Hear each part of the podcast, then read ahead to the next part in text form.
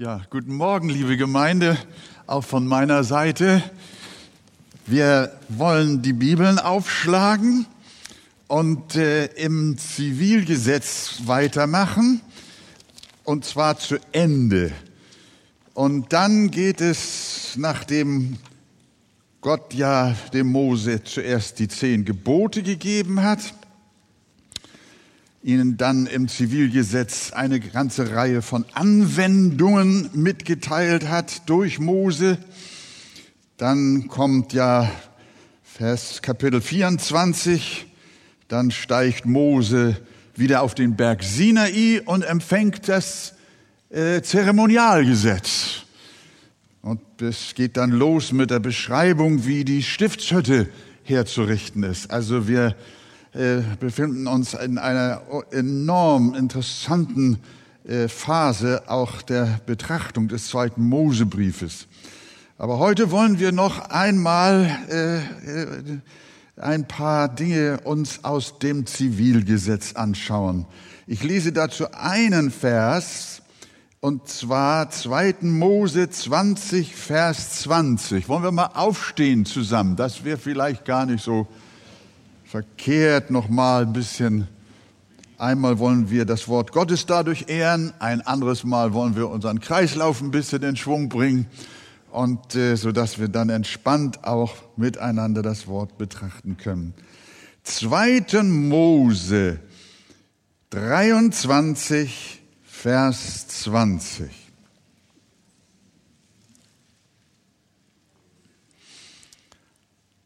Siehe, ich sende einen Engel vor dir her, dich zu behüten auf dem Weg und dich an den Ort zu bringen, den ich bereitet habe.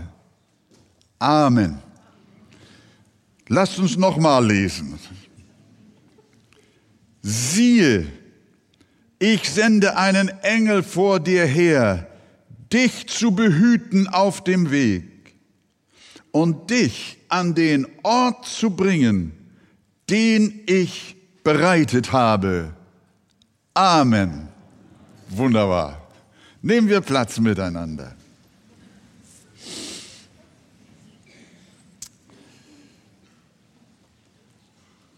Ich möchte der Reihe nach durchgehen. Ich habe den Text jetzt nicht insgesamt mit euch gelesen, äh, von Kapitel 22, Vers 21. Da waren wir letzten Sonntag stehen geblieben.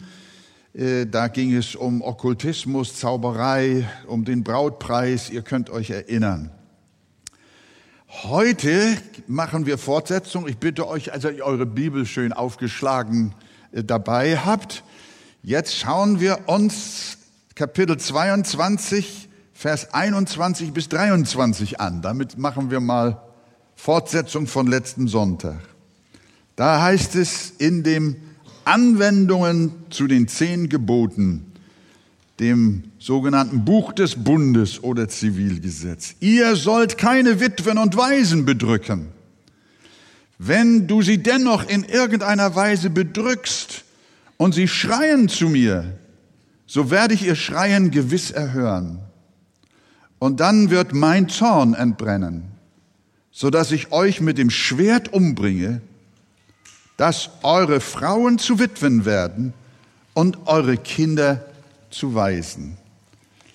Ja, manche mögen ein solches Gottesbild nicht, dass er in Zorn entbrennt und mit dem Schwert Männer umbringt, so dass ihre Frauen zu Witwen und ihre Kinder zu Waisen werden.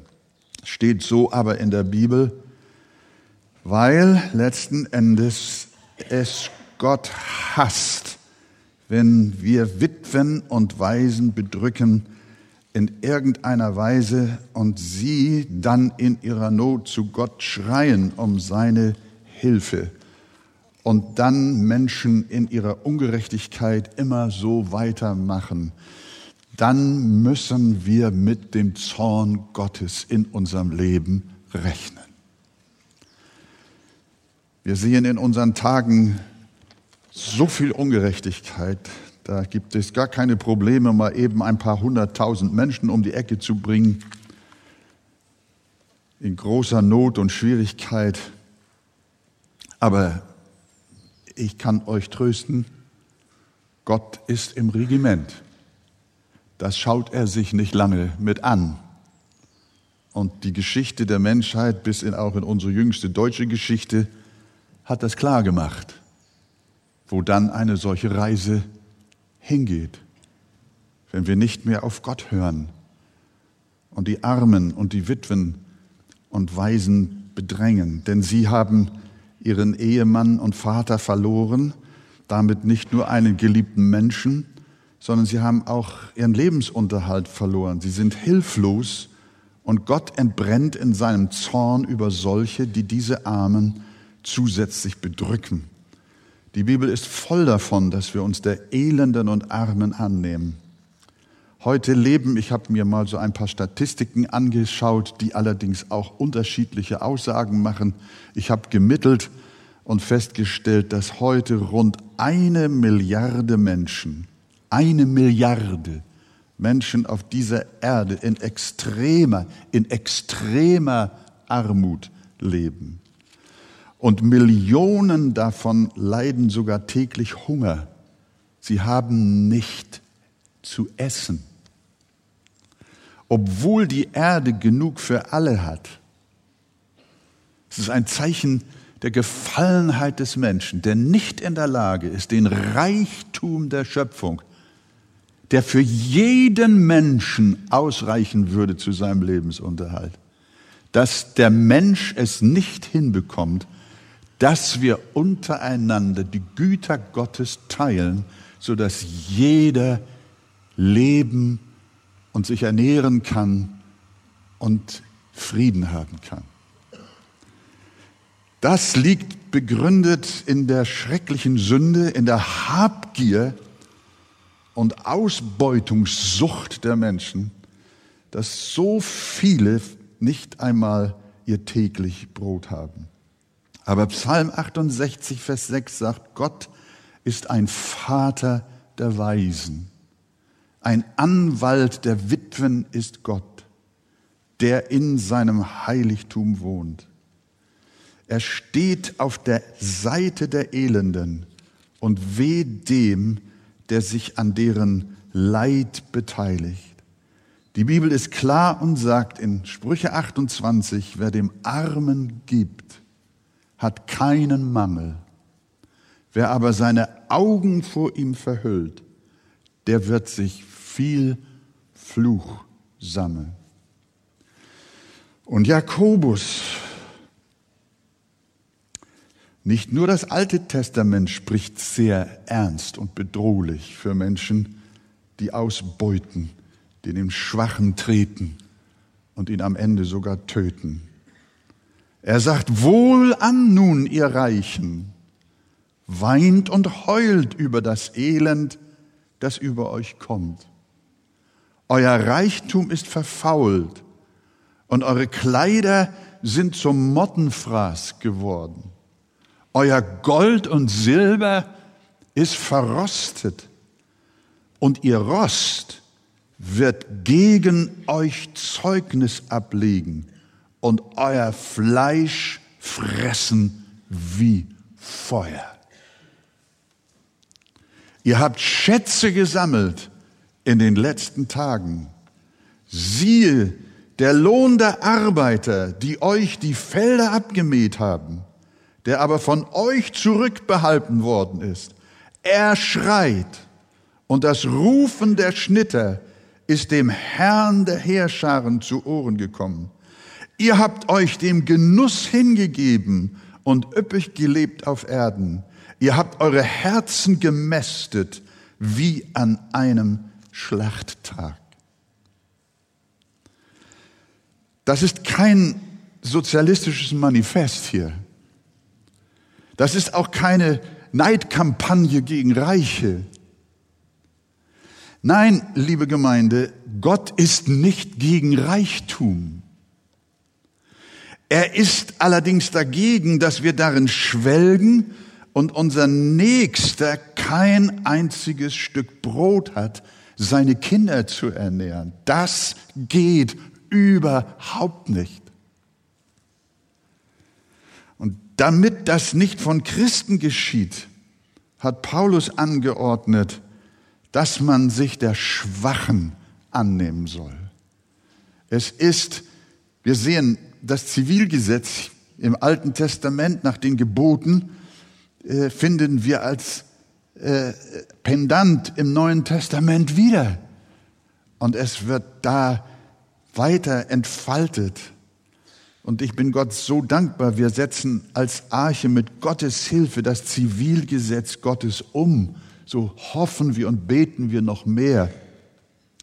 Durch das Arche Missionswerk versuchen wir auch mit Gottes Hilfe an diesem Ungleichgewicht auf dieser Erde zu arbeiten, dass Menschen geholfen werden kann. Das, was wir tun können, ist nur ein Tropfen auf dem heißen Stein. Aber liebe Gemeinde, wenn wir nur für uns selbst Sonntag für Sonntag zusammenkommen und jeden Monat unser Gehalt, unsere Rente mehr oder weniger üppig auf dem Konto ist und wir satt werden und bei aller Teuerung trotzdem noch eine geheizte Wohnung haben, zu essen und zu trinken haben und eigentlich im Vergleich zur ganzen Welt an nichts leiden und Mangel haben. Und wir uns als Arche im Wohlstandsland nur selber suchen und nur an uns selber denken, dann machen wir uns schuldig. Wir sind auch in der Verantwortung, auch wenn wir keine Millionäre sind.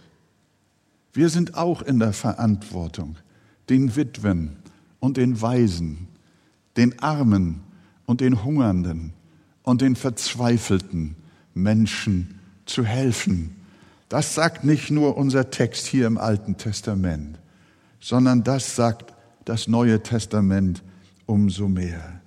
Unser Vorbild soll der barmherzige Samariter sein, der Priester, das war auch ein frommer, der ging auf die andere Straßenseite und genügte sich selber, um sich mit dem unter die Räuber gefallenen nicht befassen zu müssen. Der Levit tat genau dasselbe, aber ein Samariter, einer, der in Israel verhasst war, kam auf seiner Reise in seine Nähe und als er ihn sah, hatte er Erbarmen. Wo wir können, möchten wir hier zu Hause, aber auch weltweit Menschen in Not helfen. Am allermeisten den, Glaubensgenossen. Und an dieser Stelle ist es angebracht, euch auch allen, ihr, die ihr hier in der Arche, Gemeinde, eure örtliche geistliche Heimat habt, und auch unseren lieben Freunden, die wir als Missionsfreunde bezeichnen dürfen, die uns teils seit Jahren helfen, habt alle herzlichen Dank, dass ihr gegeben habt. Ihr habt von eurem Mangel, wenn er denn da ist, genommen und anderen gegeben, damit ihnen geholfen wird. Vielen herzlichen Dank. Unser Auftrag ist, hauptsächlich das Evangelium zu verkündigen, dass die Seelen der Menschen gerettet werden. Denn was hülfe es dem Menschen, wenn er sein Leben lang satt wird aber am Ende geht seine Seele für immer verloren. Die Hauptsache ist das Evangelium vom Heil in Jesus Christus. Aber wir können nicht unseren Nächsten in der Kälte liegen lassen, ohne ihn zuzudecken. Wir müssen ihn aufnehmen und ihm helfen und die Liebe Gottes in Jesus Christus allen Menschen zeigen. Seid ihr damit einverstanden? Das ist, was die Bibel im Zivilgesetz sagt. Wir merken, es ist wichtig.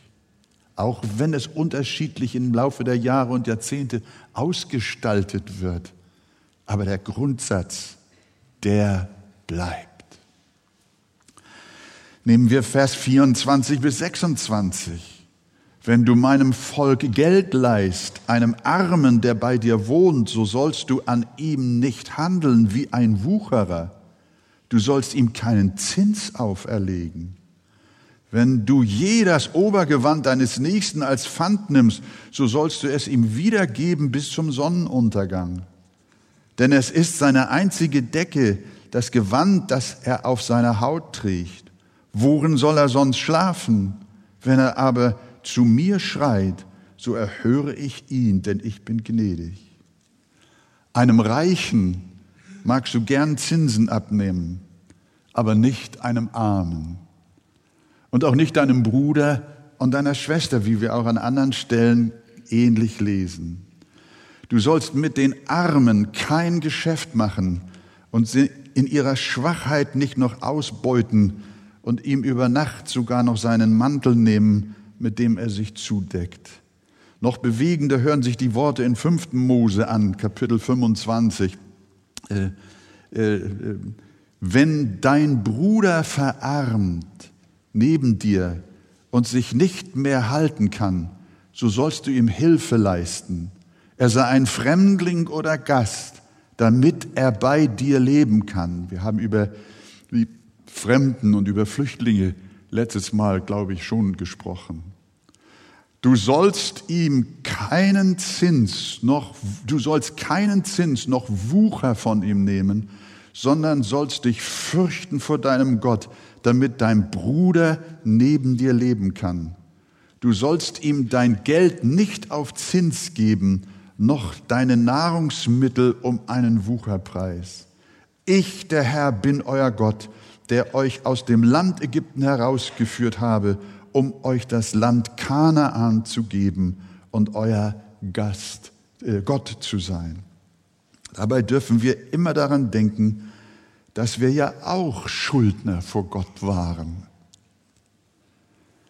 Und Gott hat uns das Heil nicht nur geliehen. Er nahm keine Zinsen von uns, sondern Jesus trat für uns ein und bezahlte aus eigener Tasche alle unsere Rechnungen bis zum letzten Cent. Halleluja. Und wenn Gott so mit uns umgeht, Gott macht keine Geschäfte mit uns. Gott beutet uns Elende nicht aus, sondern er erlöst uns und er rettet uns. Er nimmt keinen Zins von uns, sondern er bezahlt alles aus eigenem Wunsch und Willen, aus Liebe und Barmherzigkeit. Und so wie er Erbarmen hatte mit uns, so sollen auch wir Erbarmen mit unserem Nächsten haben, der in Not ist. Und Gott helfe uns dazu, liebe Gemeinde. Der nächste Vers lautet, ich gehe nur beispielhaft mal durch, um dann auch bei dem, unserem gelesenen Wort einen kleinen Moment länger zu verweilen. Vers 27, da heißt es dann, Gott sollst du nicht lästern und einem Obersten deines Volkes sollst du nicht fluchen. Lass dich nicht dazu hinreißen, den Namen Gottes zu missbrauchen. Das ist wieder in Anlehnung an das vierte Gebot gesagt. Und dass du Gott nicht lästerst. Dazu sagt die Bibel in Galater 6 wieder im Neuen Testament. Wir sehen, wie die Bezüge hergestellt sind. Irrt euch nicht. Gott lässt sich nicht spotten, denn was der Mensch sät, wird er auch ernten. Aber das Zivilgesetz hier, unser Text, warnt nicht nur davor, Gott zu lästern, sondern warnt auch davor, den Oberen zu fluchen. Und äh, wie schnell erregen wir uns als Christen auch über Politiker, Letztens war der Gesundheitsminister eine Zeit lang unser Opfer. Und äh, wir beschimpfen sie teils mit unflätigen Worten. Das ist manchmal auch erschreckend, wie auch Christen sich erregen können und in Rage geraten über politische Dinge und dabei Ausdrücke gebrauchen über die Menschen, die Verantwortung in unserem Land tragen. Das gehört sich nicht. Aber das ist eine schlechte Begründung. Sondern die Begründung muss lauten, Gott will das nicht. Warum nicht? Weil uns die Bibel exakt lehrt, dass jede Obrigkeit nicht durch demokratisches Mehrheitswahlrecht eingesetzt ist. Das ist die zweite Ursache. Die erste Ursache, dass jemand Regierung innehat, ist deshalb, weil Gott sie eingesetzt hat. Paulus sagte in Römer 12, es gibt keine Regierung, keine, keine, die Gott nicht eingesetzt hat. Und wenn du dich unflätig gegen diese Regierung auflehnst, damit sage ich nicht, dass wir sie nicht kritisieren sollen, dass ihr mich nicht falsch versteht. Aber dieses wilde, rebellische, unflätige sich auflehnen, das Gebrauchen von Schimpfworten ohne Ende für Menschen, die Gott in sein Amt eingesetzt hat, das ist eine Beleidigung für Gott. Da handelst du gegen Gott.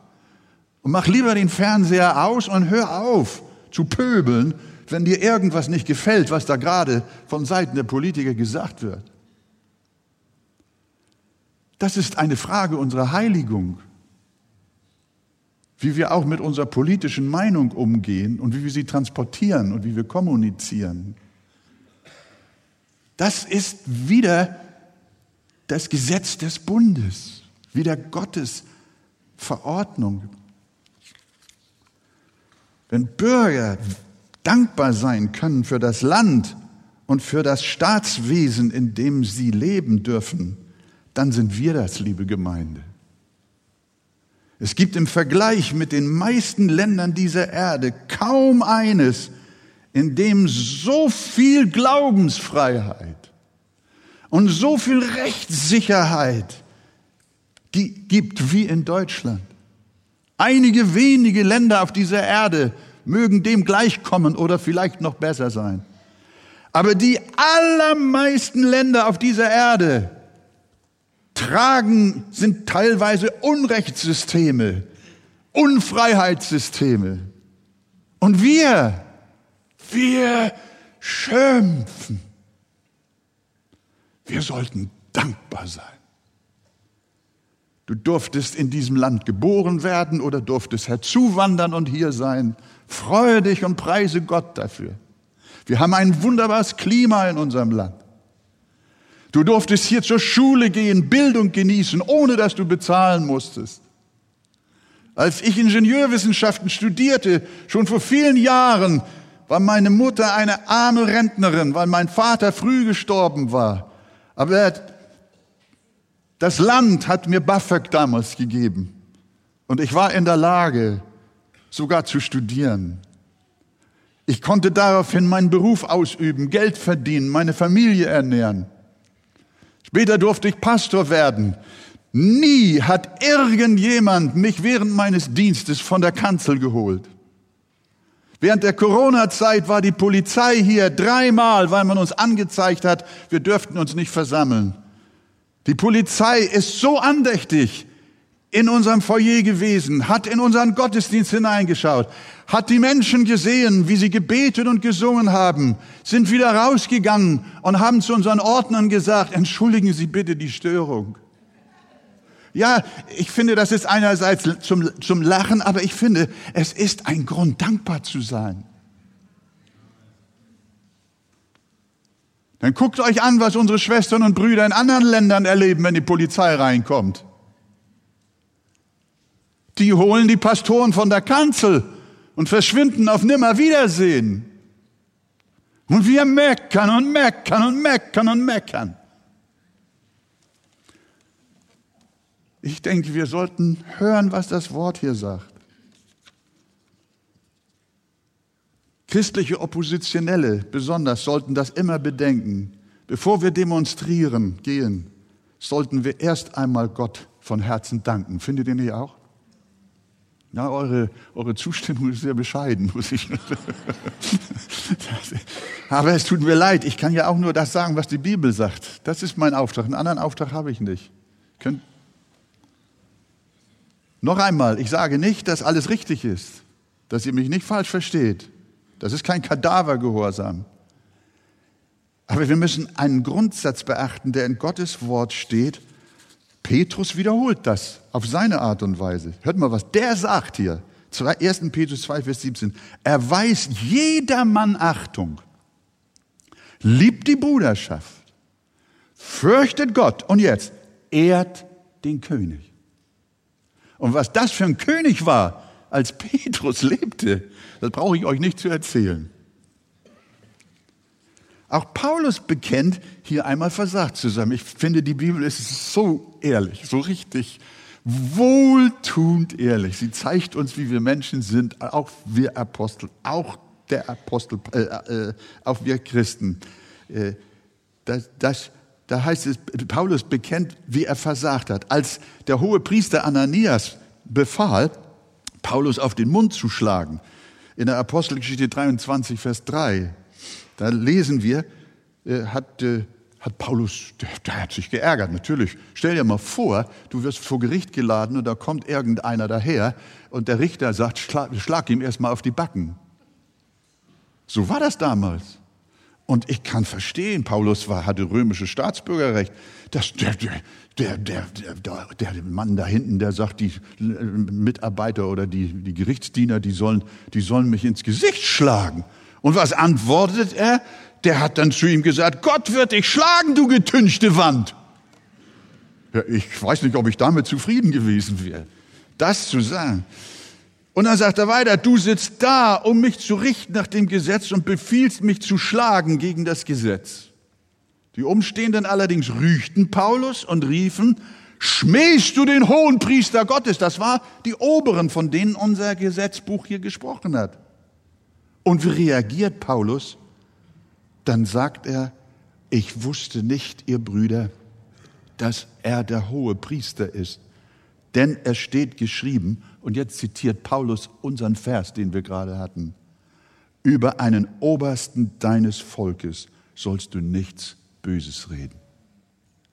Da hat Paulus sich entschuldigt, dass er so ungezogen gewesen ist finde ich irgendwo unglaublich stark und vorbildlich. Und da müssen wir wissen, die hohen Priester waren schuld an Jesu Folter und Tod, das wissen wir. Sie haben Jesus umgebracht. Sie haben Paulus und die anderen Apostel schwer verfolgt. Bedeutet das nicht Freibrief für Beschimpfung? Nein. Paulus entschuldigt sich. Er kennt das Zivilgesetz, das da lautet, einem Obersten deines Volkes sollst du nicht fluchen. Das gilt für alle Autorität im Staat, in der Familie, Vater und Mutter, auch in Anlehnung an die zehn Gebote, in der Schule, dem Lehrer gegenüber, in der Firma und auch in der Gemeinde. Es ist ein Segen, liebe Gemeinde, wenn die Gläubigen der Gemeinde wertschätzend und anerkennend über ihre Leiterschaft sprechen. Was meint ihr? Das ist wie ein, das ist wie ein Parfum, das durch die Gemeinde geht. Wenn gut übereinander gesprochen wird und auch gut über die Leiterschaft gesprochen wird. Und wenn es etwas zu kritisieren gibt, dann spricht man das auf direktem Wege an. Wir haben darüber gesprochen. Alles andere verunreinigt die Gemeinde. Das ist Sauerteig, das zersetzt die Gemeinde. Ja, wir sind aufgerufen, in Gottes Wort Autorität anzuerkennen. Im nächsten Vers heißt es in Kapitel 23, Vers 1, keine Sorge, wir gehen nicht alle durch, aber es wäre hochinteressant, alle durchzugehen. Da heißt es, du sollst kein falsches Gerücht verbreiten, leihe keinem Gottlosen deine Hand, so dass du durch dein Zeugnis einen Frevel unterstützt. Du sollst nicht der Menge folgen zum Bösen und sollst vor Gott deine Aussagen nicht nach der Menge richten, um das Recht zu beugen. Es ist eine große Sünde, wenn wir Geschichten verbreiten, von denen wir nicht genau wissen, ob sie sich wirklich zugetragen haben. So arbeiten manchmal die Medien auch in unserem Lande. Die hören etwas dahergeflogen und schon steht es morgen in der Zeitung. Ich bin Opfer äh, selber solcher Ungezogenheiten und Verleumdungen geworden. Ich kann mich erinnern, ich habe hier ein kleines Einfamilienhaus gehabt Äh, unsere Kinder hatten ein Kinderzimmer jeweils von, von, von sieben oder acht Quadratmeter groß und ich hatte so eine alte Nuckelpinne, so, so, so einen früheren Mercedes-Diesel. Ich weiß nicht, ob ihr euch an diese alten Fahrzeuge noch erinnert. Äh, und auf einmal dann, wir fingen an im Fernsehen also zu predigen und die Medien haben das festgestellt und irgendeiner hat recherchiert, wo wir wohnen. Und dann hat er unser, unser kleines Einfamilienhäuschen also fotografiert und dann stand gerade mein Auto davor. Äh, war ja nun ein Mercedes-Stern also da dran. Und dann stand da, in dieser Villa wohnt der Pastor. ja, ja, so war das, nicht wahr? Und äh, ich habe manchmal gedacht, wenn die bei mir schon so lügen, wie machen die das bloß bei anderen? Es ist, die, da dürfen wir uns nicht dran beteiligen. Wir haben mit jemandem schlechte Erfahrungen gemacht und hören eine negative Meldung über ihn. Weil sie Wasser auf unserer Mühle ist, verbreiten wir sie schnell, ohne sie geprüft zu haben, ob sie auch so wahr ist. Nicht selten sind Christen, auch Diener Gottes, schwerstens ruiniert worden. Ich kenne solche. Gehe mit allen Menschen fair um und sei für die Wahrheit bereit, auch gegen den Strom zu schwimmen. Wir freuen uns, haben wir schon gesagt, in einem demokratischen Staat zu leben, der sich nach Mehrheiten richtet. Aber wir sollten die Mehrheiten nicht anbeten. Denn wir wissen auch, dass solche Mehrheiten in unserem Lande Adolf Hitler an die Regierung gebracht haben. Und deshalb richten sich Christen nicht nach der Mehrheitsmeinung, nicht nach dem Mainstream, sondern wir richten uns nach Gottes Wort. Und wenn wir dabei damit ganz alleine in dieser Welt stehen. Seid ihr einverstanden? Auch wenn wir in der absoluten Minderheit sind, auch wenn wir wegen unserer Überzeugungen benachteiligt werden, wir sind unbestechlich und folgen, wie unser Text es sagt, nicht der Masse, sondern wir folgen dem irrtumslosen Wort Gottes und halten in Demut fest. Du sollst kein falsches Gerücht verbreiten und du sollst nicht der Menge folgen zum Bösen deine Aussagen nicht nach der Menge richten, um das Recht zu beugen. In Vers 4 bis 5 geht es dann nochmal wieder um Feindesliebe. Manche denken, Jesus hätte das in der Bergpredigt erst erfunden. Nein, das kommt aus diesen Versen 4 bis 5. Ich will es der Zeit wegen einfach nur mal erwähnen. Ihr könnt es ja in den Hauskreisen und in der persönlichen Bibellese mal durchnehmen. Falsche Anklage, Vers 6 bis 7. Keine bestechlichen Geschenke nehmen, Vers 8. Bewirtschaftungsregeln für den Acker und den Weinberg in Vers 10 bis 12. Den Namen anderer Götter nicht einmal erwähnen, Vers 13. Und dann ein langer Abschnitt, Vers 14 bis 17, über die drei Pilgerfeste in Israel. Ihr habt das äh, vor euch liegen. Äh, das Fest der ungesäuerten Brote, dann das Erntefest und dann das Laubhüttenfest im Herbst. Wunderbar. Denn Israel war aufgerufen und sollte hier schon lernen, dreimal im Jahr hinauf zu pilgern, später nach Jerusalem, äh, dort die Feste Gottes zu feiern. Ich möchte nämlich, ich merke, die Zeit geht mir jetzt weg. Die einzelnen Sachen, die da jetzt beschrieben sind, lest euch das mal durch. Es ist nicht verkehrt, wenn ihr euch so eine Genfer Studienbibel besorgt. Das sind wunderbare Erklärungen zu jedem Vers unten drunter. Und ihr könnt teilweise auch so in Eigenstudium herausfinden, was diese einzelnen Verse auch für uns heute bedeuten können und was für ein wunderbarer Wert darin beschrieben ist. Ihr seht, liebe Gemeinde, es ist kein einziges Kapitel in der Bibel und kein einziger Vers umsonst.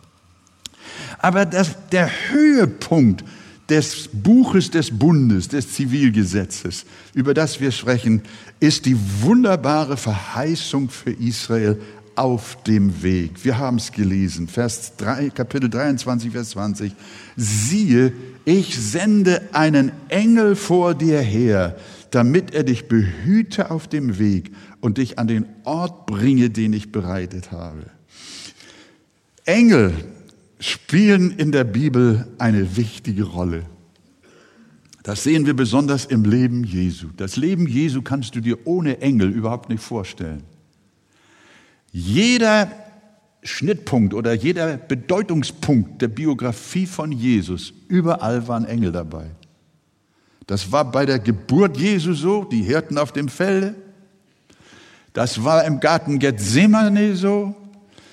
Das war bei der Auferstehung so, die haben also es verkündigt. Die Engel waren auch bei der Himmelfahrt da. Und die Engel werden auch bei der Wiederkunft Jesu dabei sein. Das lehrt uns die Bibel. Man kann das äh, äh, mal so richtig auf sich wirken lassen. Ohne Engel ist das Evangelium äh, gar nicht geschrieben worden und sie gehören dazu. Ebenso sind Engel im Leben der ersten Gemeinde wesentliche Akteure. Denken wir nur an Petrus, der durch einen Engel aus dem Gefängnis geführt wurde. Äh, oder auch an Cornelius, den ein solcher Gottesbote zu Petrus brachte. Auch Paulus berichtet, wie ihn in einer Sturmnacht auf dem Meer ein Engel Gottes gute Botschaft gab. Und in der Offenbarung begegnen uns diese himmlischen Engelwesen so häufig wie in keinem anderen Buch der Bibel.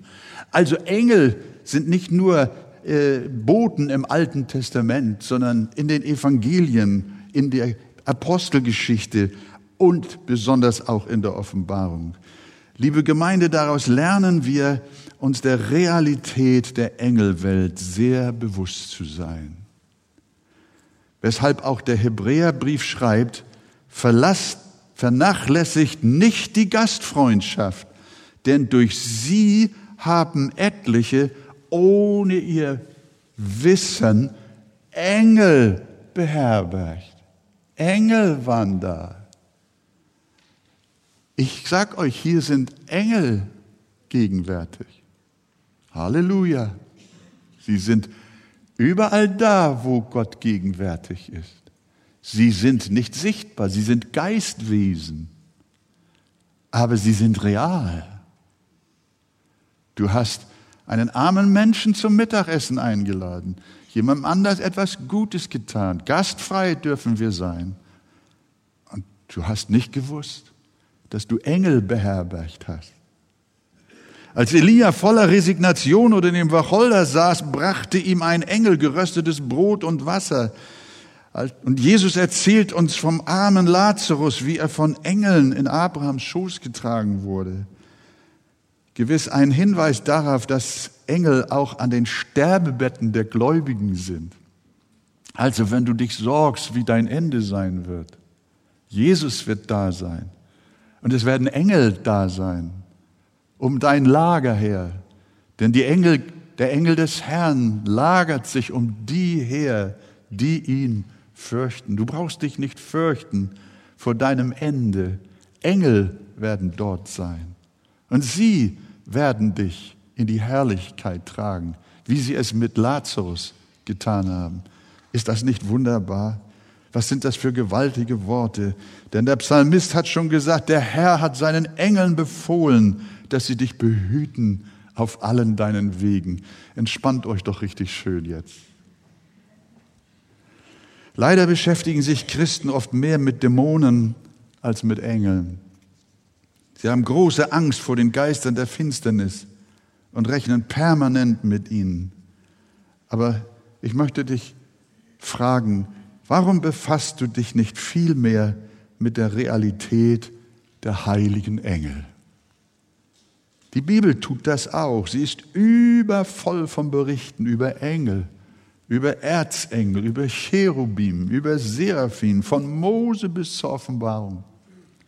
Lass dir die Augen öffnen für die Wirklichkeit der himmlischen Heerscharen, die um dich sind und die dir beistehen in allen Lebenslagen. Es wird berichtet, dass der indische Bibellehrer Sadhu Sundar Singh in einen tiefen Brunnen wegen seines Glaubens geworfen wurde und einen Schachtdeckel oben rauf. Und eines Nachts entfernte plötzlich jemand den Deckel und rief dem Gefangenen zu, hier sind zwei Seile, lass dich herausziehen. Als Sadhu Sundar Singh oben angekommen war, sah er weit und breit keinen einzigen Menschen. Er war überzeugt, dass ihn ein Engel herausgezogen hat. Es war keiner da, aber er stand oben.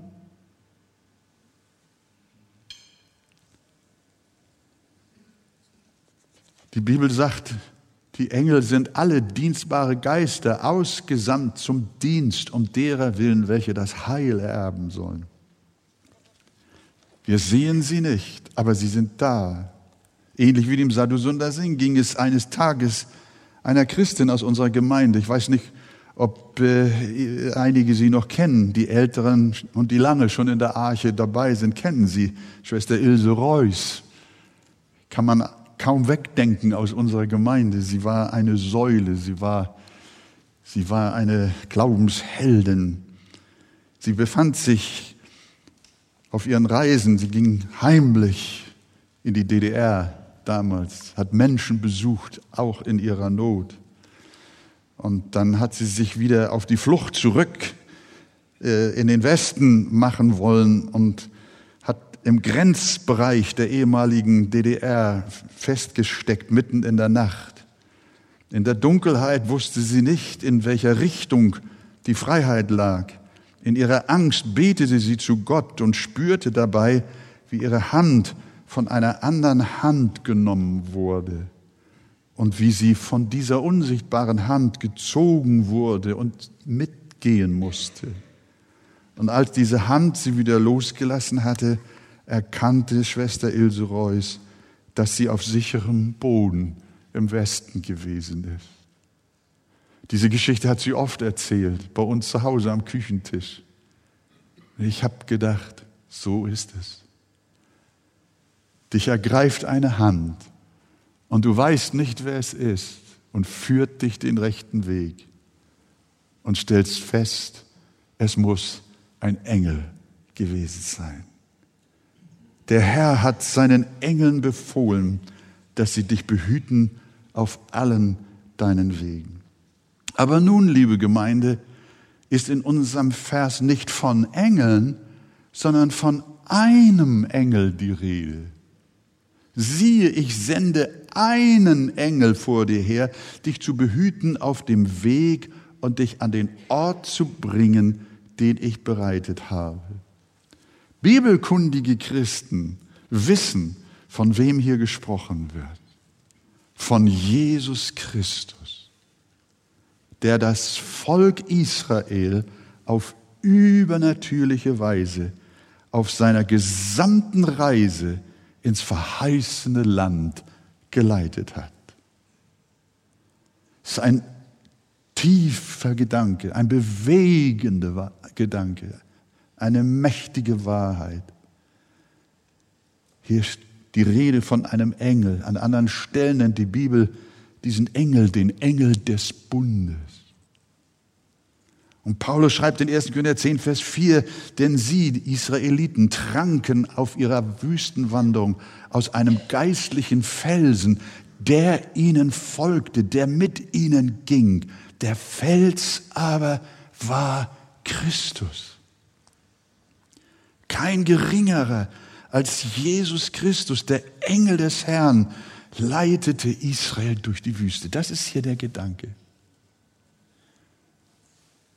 Es war nicht in der Hauptsache die Wolken- und Feuersäule, sondern es war der Messias, der das Volk Gottes hindurchführte, der Sohn Gottes, der das Volk der Juden ins gelobte Land brachte. Entsprechend lesen wir in 4. Mose 20, als sich Israel mit diesen Worten erinnerte, da erinnern sie sich an all das, was mit ihnen geschehen war. Und wir schrien zum Herrn und er hörte unsere Stimme und er sandte einen Engel und führte uns aus Ägypten heraus. Erinnert euch, das Ganze begann am brennenden Dornbusch, aus dem Gott heraus dem Mose rief.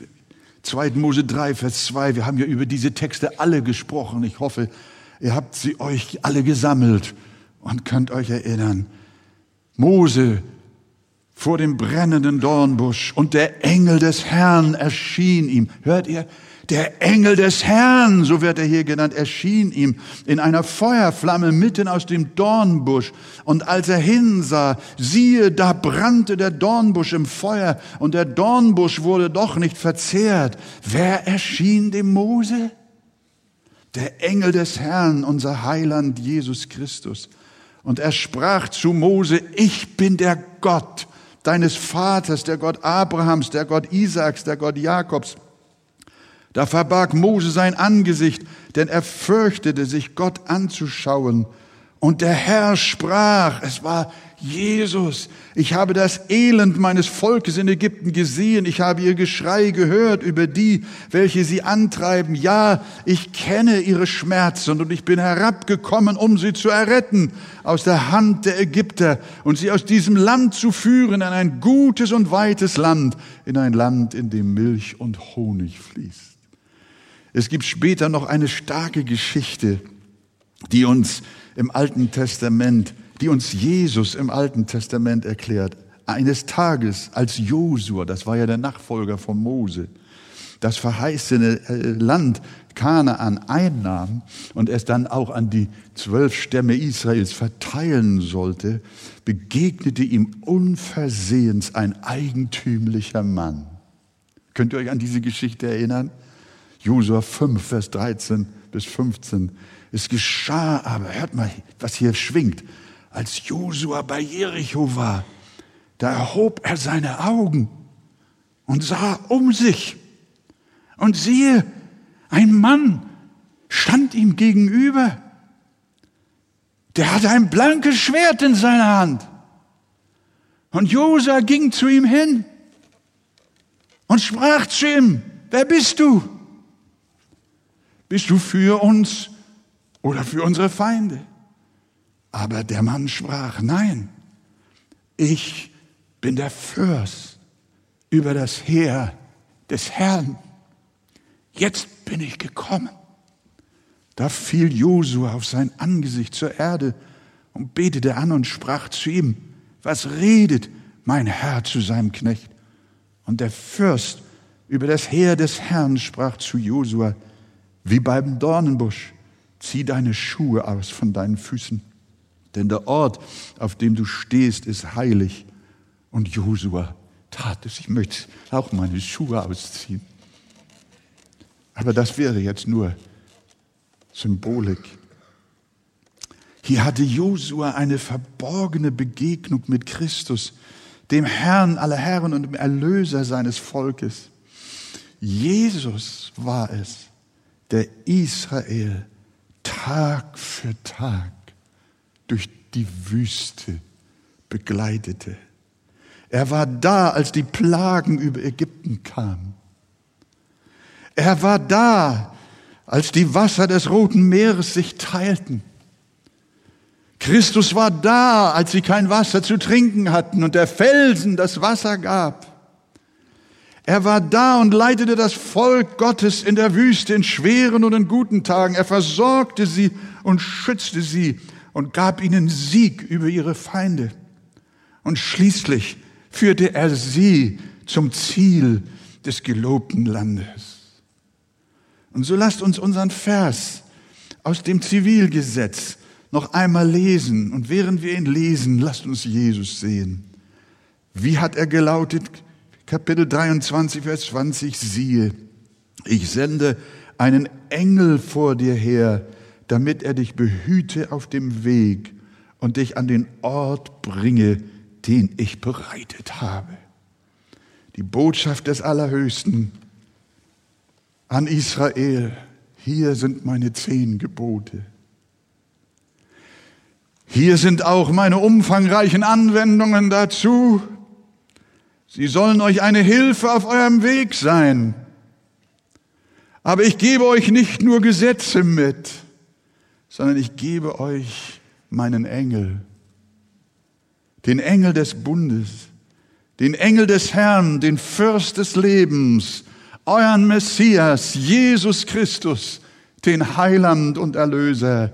Er wird euch helfen auf eurer Pilgerreise von Ägypten in das gelobte Land Kanaan. Und wer das Gleichnis jetzt noch nicht verstanden hat, der, glaube ich, kennt die Bibel noch nicht. Dann musst du in den Glaubensgrundkurs kommen und das, die Bibel, das Heilsbuch Gottes kennenlernen und verstehen.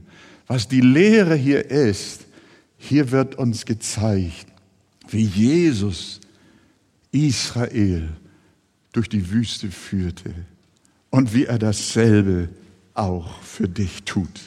Jesus war doch schon bei dir, als du noch im Land der Sünde gewohnt hast, als du noch in der Sklaverei Ägypten warst.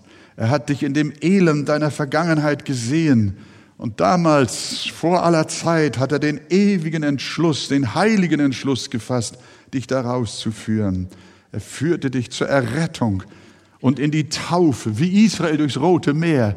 Das Taufbecken gleicht dem Roten Meer. Und von da an begleitete er dich Tag und Nacht unentwegt. Nicht einen Augenblick, meine Schwester, mein Bruder, nicht einen Augenblick hat er dich alleine gelassen. Weißt du das? Er hat gesagt, ich will dich nie verlassen noch versäumen, sondern ich bin bei dir alle Tage bis an der Weltende. Halleluja. Es mag sein, dass Menschen hier sind, die leiden unter Depressionen, unter Gefühle der Verlassenheit, auch als Christen.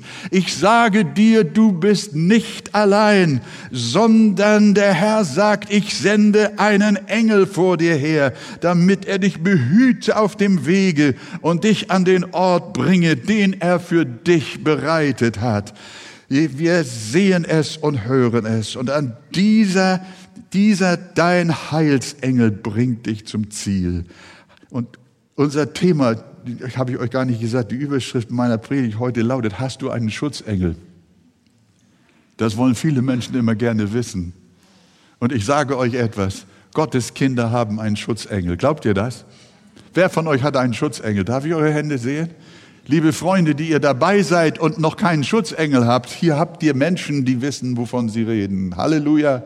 Da ist einer, der dich dein Leben lang begleitet. Dieser Gedanke, als die Hebamme mich aus dem Mutterleib 1943 in den Bombennächten von Hamburg in der kleinen Küche von fünf Quadratmetern unter dem Dach eines kleinen Häuschens zur Welt gebracht hat. Von diesem Moment war der Engel des Bundes schon bei mir und hat mein Leben in die Hand genommen und mich begleitet. Ne, stimmt ja gar nicht. Das war schon zu Beginn der Schwangerschaft meiner Mutter.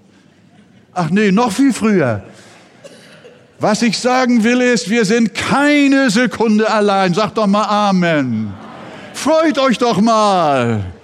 Das ist doch schön. Was sind, ja, was sind was sind Weihnachtsgeschenke? Was ist Urlaub auf Mallorca im Vergleich zu dem, was Jesus Christus uns bedeutet? Wir haben einen Engel in unserem Leben, einen Schutzengel, einen Heilandsengel, einen Engel des Bundes, der unser Leben errettet hat, aus Ägyptenland der Sünde geführt, Tag für Tag uns bewahrt und beschützt und sicher unseren Weg bis zum Ziel in das himmlische Kanaan bringen wird. Und das wird das Land sein, worin Milch und Honig fließen wird, für immer und alle Zeit. Halleluja. Amen. Gelobt sei der Name. Hast du einen Schutzengel? Wenn Christus dein Herr und dein Erlöser geworden ist, dann hast du dein Leben lang einen, der mit dir ist. Der Hüter Israel schläft nicht. Zum Schluss, Psalm 121. Siehe, der Hüter Israel schläft noch, schlummert nicht. Der Herr behütet dich der Herr ist dein Schatten zu deiner rechten Hand, dass sich am Tag die Sonne nicht steche, noch der Mond bei Nacht. Der Herr behüte dich vor allem Übel. Er behütet deine Seele. Der Herr behütet deinen Ausgang und Eingang von nun an bis in alle Ewigkeit. Gelobt sei der Name des Herrn. Amen. Lasst uns mal aufstehen, ihr Lieben. Und ihr habt ja eure Bibel dabei. Jetzt sprechen wir mal 2. Mose 23, Vers 20 zusammen und dann beten wir. Siehe, ich sende einen Engel vor dir her. Also los, drei, vier. Siehe, ich sende einen Engel vor dir her, damit er dich behüte auf dem Weg und dich an den Ort bringe, den ich dir bereitet habe. Gelobt sei der Name des Herrn.